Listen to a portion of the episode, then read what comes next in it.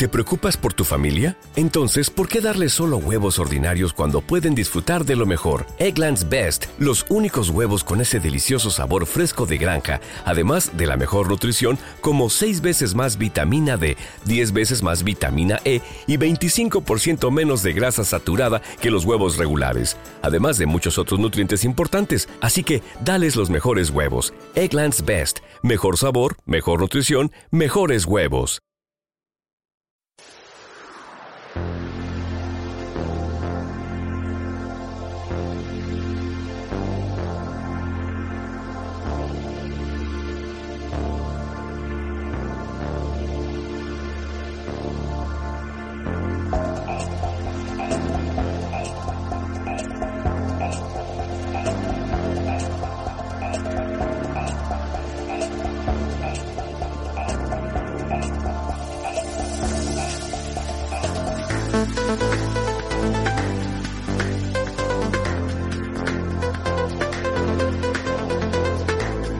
Somos Álvaro e Israel y les presentamos la procesión de los condenados. Y por los condenados nos referimos a los excluidos. Vamos a presenciar la procesión de los datos que la ciencia ha excluido. Los programas rechazados marcharán en batallones, capitaneados por los audios caducos que hemos exhumado. Tanto si usted lo escucha como si no, marcharán. Unos lívidos, otros apolillados, algunos ya podridos. Esta es nuestra selección de programas condenados, antiguos episodios que tuvieron una repercusión escasa, a todas luces injusta. Hemos revisado los audios y mejorado su calidad. Esperamos que lo disfrute.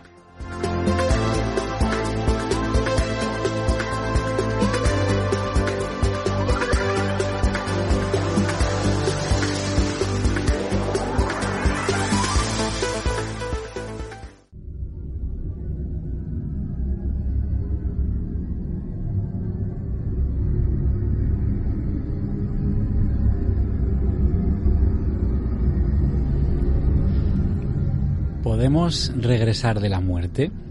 Cientos de testimonios de personas que han experimentado lo que en 1975 el psiquiatra y filósofo norteamericano Raymond Moody bautizó como experiencias cercanas a la muerte, así lo afirman. Para ellos, esos sentimientos de paz y de, de felicidad, esa visión de un túnel oscuro y de una luz o esa percepción extracorpórea no son más que las pruebas irrefutables de que hay vida después de la muerte. De hecho, esa certidumbre del regreso ha sido la punta de lanza de todas las religiones desde la noche de los tiempos.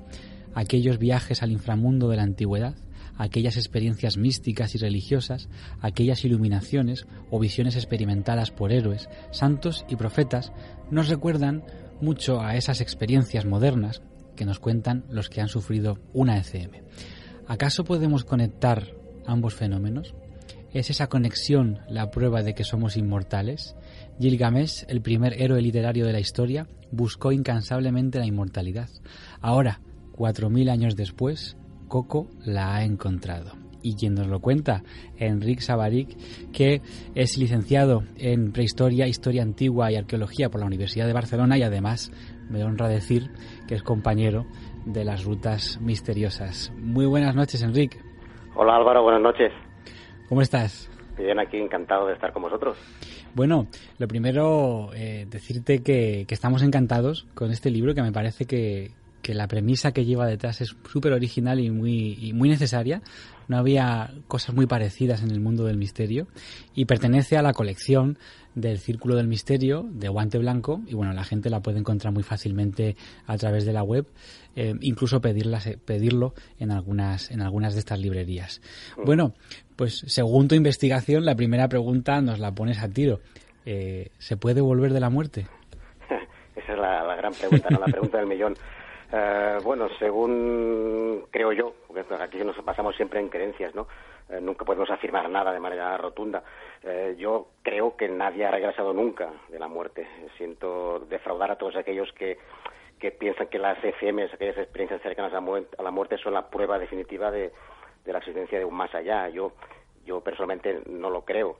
Eh, creo que la gente lo ha experimentado, eso sí, que la gente, eh, la época contemporánea, incluso la antigüedad, que es el gran, el gran hallazgo, es el gran, un poco gran paralelismo que yo eh, planteo, es el, esas, experiencias cercanas a la muerte la antigüedad y la semejanza y casi la similitud eh, con, con, los síntomas que, que, que, tiene la gente actualmente, que las que la sufre. Por tanto, mm, yo creo que la gente no, no ha regresado nunca, simplemente porque nunca han estado muertos del todo. La propia definición es experiencias cercanas a la muerte. Son cercanas, no, no están muertos.